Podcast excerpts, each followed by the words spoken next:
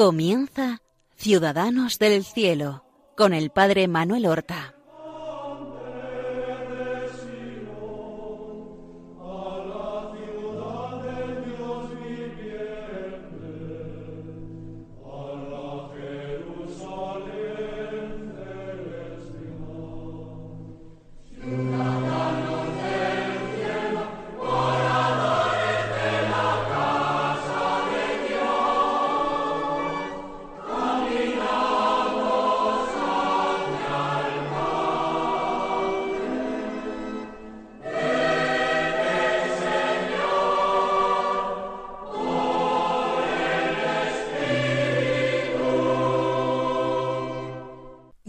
Buenos días, queridos amigos.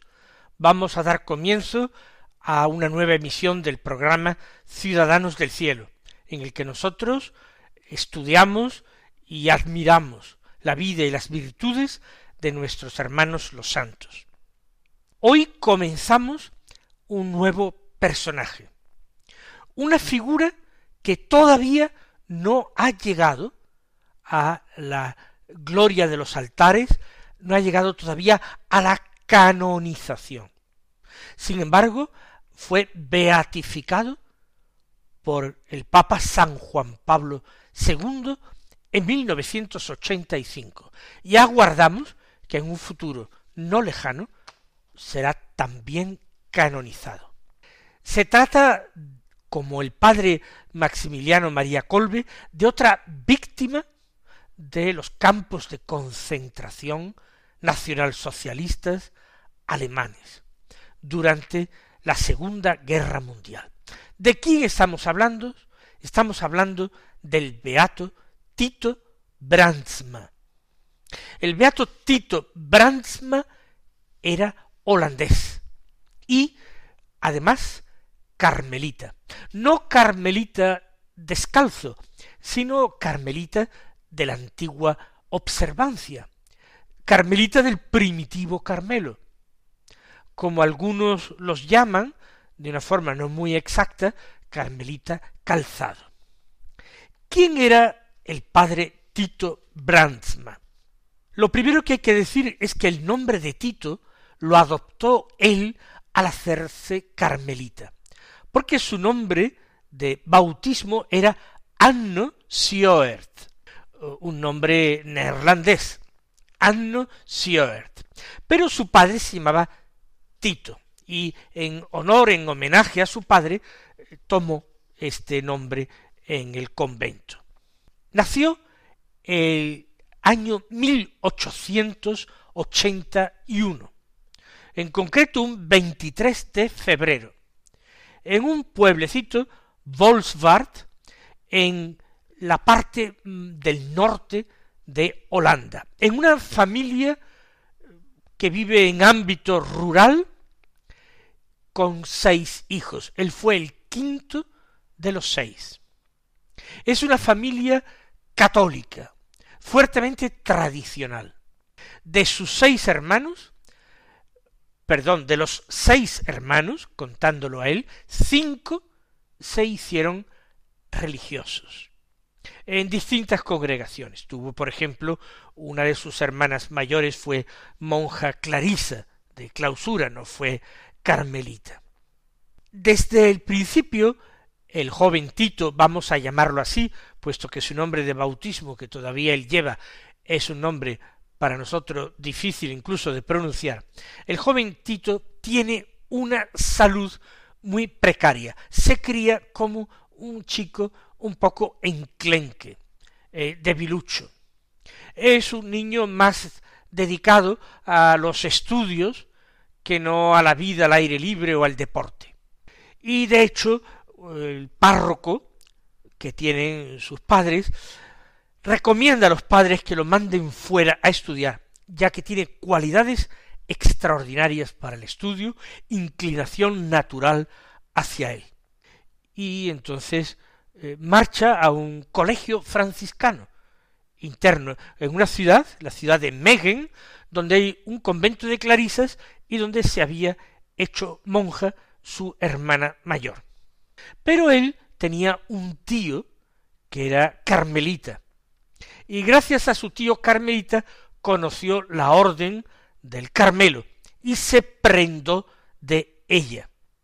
Él escribirá más adelante que la espiritualidad del Carmelo es la que le llena y le encanta, que es esa vida del Carmelo de oración y de tierna devoción a María, la que le llevaron a la feliz decisión de abrazar esta vida, esta vida en la orden carmelita. Se hizo carmelita con sólo diecisiete años, una vez terminados sus estudios eh, secundarios. Hizo su profesión solemne después del noviciado y continuó sus estudios, la filosofía y teología eh, usuales necesarias para ordenarse sacerdote. Se ordenó sacerdote con sólo veinticuatro años. Ya durante la época de sus estudios de filosofía y teología, fundó una pequeña revistilla porque tenía muchas cualidades y mucha gracia para escribir.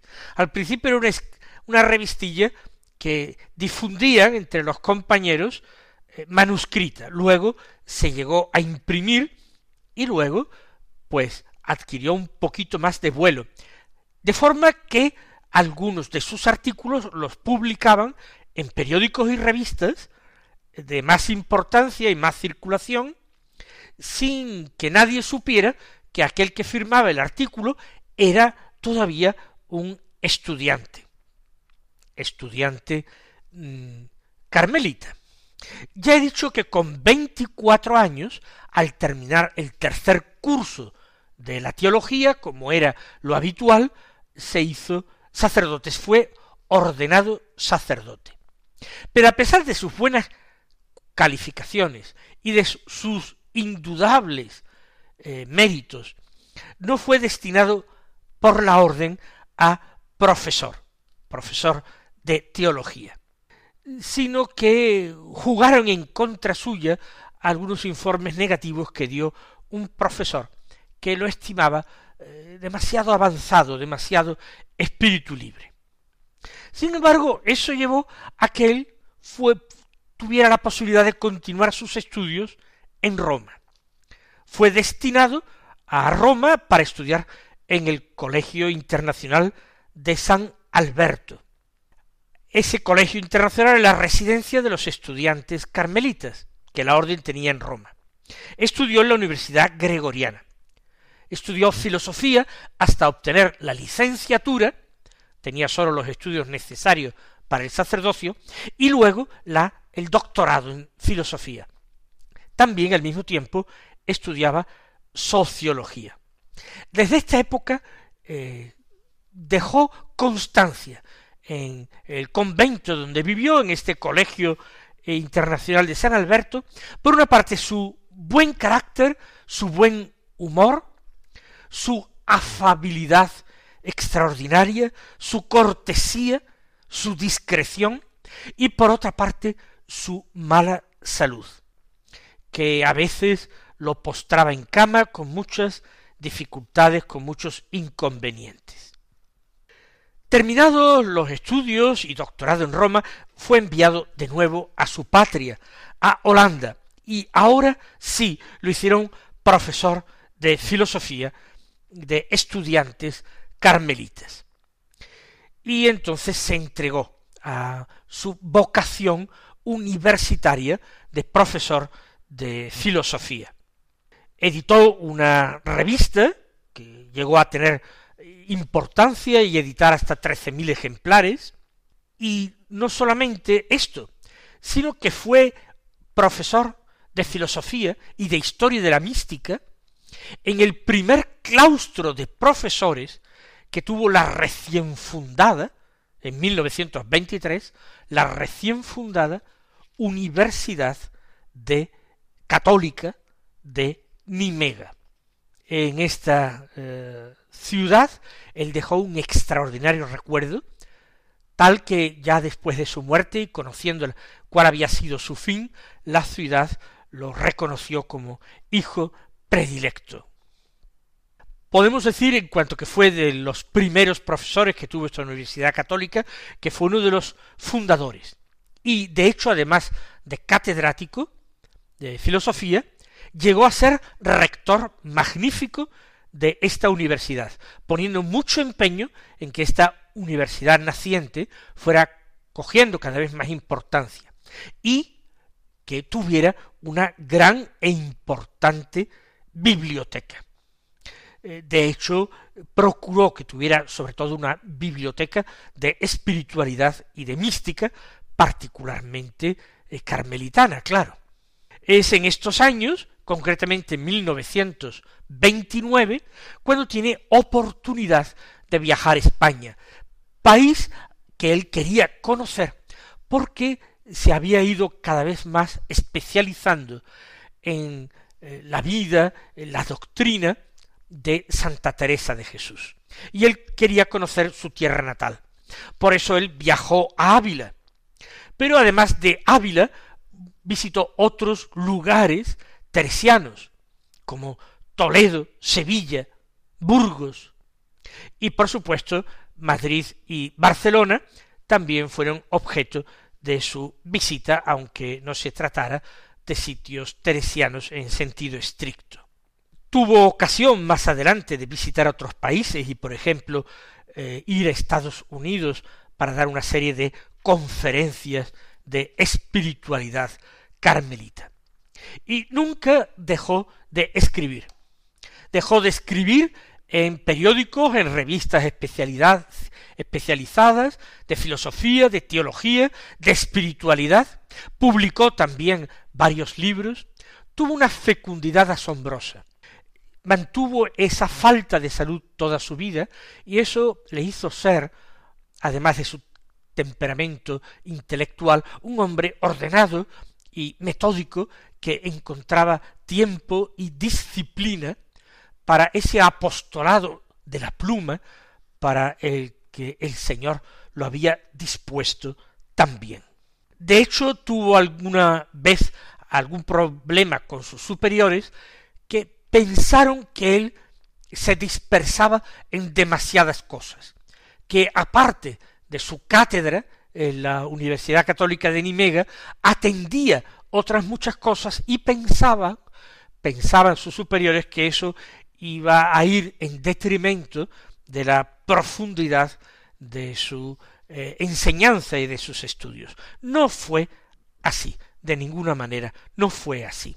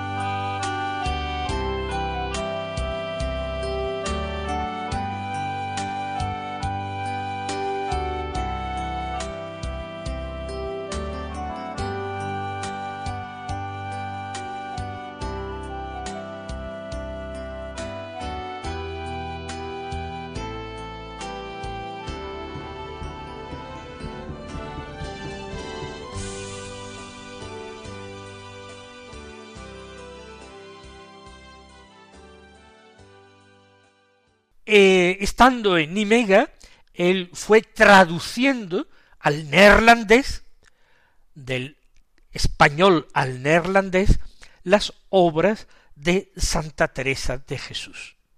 Fue una edición de sus obras completas que coronó este esfuerzo ímprobo de un hombre sencillo, amable, simpático, en el fondo ingenuo, muy cortés, y espiritual, un hombre con una gran vida interior y con unos valores profundamente interiorizados, una persona de una extraordinaria madurez espiritual. De hecho, había tomado como lema de su vida esa frase de la pequeña poesía teresiana, nada te turbe, nada te espante, todo se pasa, solo Dios basta. Ese nada te turbe, nada te espante, solo Dios baste, fue, fue, fue su, su lema en esta vida. También en Nimega, además de traducir las obras de Santa Teresa, fue nombrado asistente eh, espiritual, conciliario, de la Asociación de Periodistas Católicos Holandeses. Allí fue acogido unánimemente con gran entusiasmo por todos los periodistas católicos que conocían ya su obra, su carrera universitaria. Sin embargo, hay un problema inesperado que se presenta en su vida. Ese problema ha nacido en Alemania, pero pronto extiende sus tentáculos a otros países. Se trata del nacionalsocialismo, del nazismo. Holanda, como ustedes saben, llegó a ser invadida por Alemania y convertida en un país ocupado, donde se censura muy fuertemente tanto la enseñanza universitaria como la prensa y todos los medios de comunicación social. De hecho, eh, el ejército nacionalsocialista, cuando invade Polonia, se marca como objetivos el control de la enseñanza en este país, la prensa y la libertad de prensa en este país y por supuesto, y esto en todas partes la cuestión judía, erradicar a los hebreos de la sociedad holandesa. Sin embargo, en Holanda, una sociedad que era profundamente tradicional, no unánimemente católico, porque había una presencia protestante muy fuerte en los Países Bajos. Pero la comunidad católica era fuertemente tradicional y a la comunidad católica se habían ido incorporando en aquella época un número no pequeño de judíos que se habían ido convirtiendo al cristianismo y particularmente al cristianismo católico más que al cristianismo protestante. Ya ven ustedes que esta situación va a empezar a plantear problemas a nuestro Tito Brandsma. Por una parte, él se había erigido en el gran adalid de la libertad de prensa.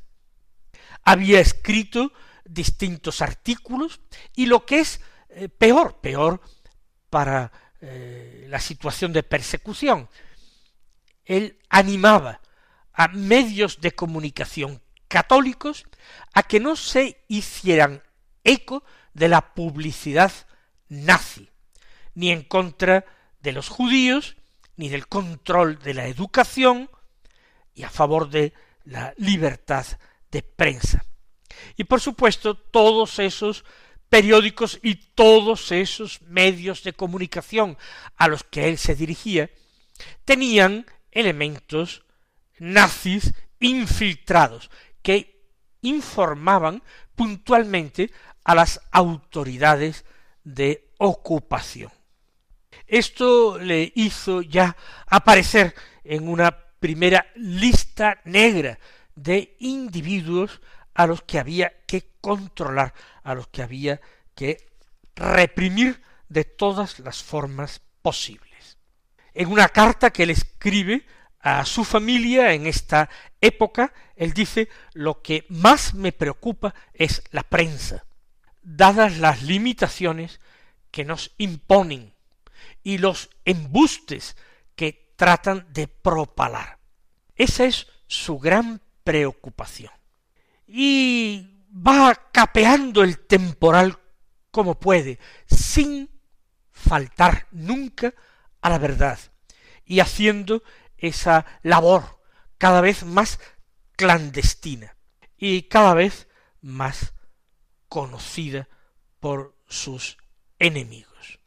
Los obispos católicos holandeses, conociendo su competencia en este tema, así como el gran prestigio que había ganado el padre Brandsma entre los medios de comunicación católicos, le pidieron su ayuda y su colaboración.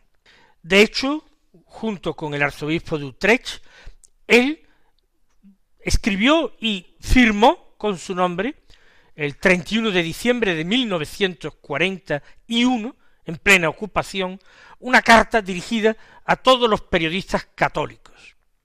En ellos exponía la eh, perversidad intrínseca del pensamiento nacional socialista que aseguraba que era incompatible con el pensamiento católico y proponía orientaciones y normas de actuación.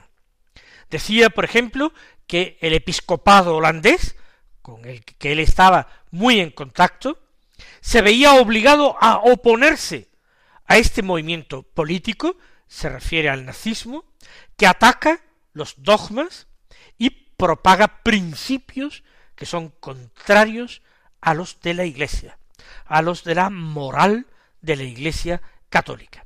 Por tanto, él decía, los directores de estos medios que se consideran católicos se encuentran frente al deber, al deber, que es difícil, que entraña riesgos, pero que es un deber moral de plantear hasta dónde pueden ellos llegar o dónde tienen que trazar la frontera. Y por tanto qué pueden permitir y cuáles son los principios innegociables sobre los cuales no se puede transigir en absoluto. Y terminaba con algunos elogios al episcopado que eh, pretendía mantener ese carácter católico que tenían algunos medios de comunicación, entre ellos el periódico para el que él escribía con más frecuencia. Comprendo perfectamente que estas disposiciones son duras, pero deben comprender que actuando en contra se harían cómplices de todo el mal que llevan a cabo aquellos que quieren violentar las conciencias, porque Dios tiene la última palabra y Él sabrá recompensar a sus fieles servidores. Realmente los obispos admiraron la valentía del padre Brandsma, aunque quedaron aterrados en cierta manera ante las consecuencias que este escrito podría acarrear. Esto lo veremos, si Dios quiere, en el próximo programa. Hasta entonces, queridos oyentes, recibid la bendición del Señor.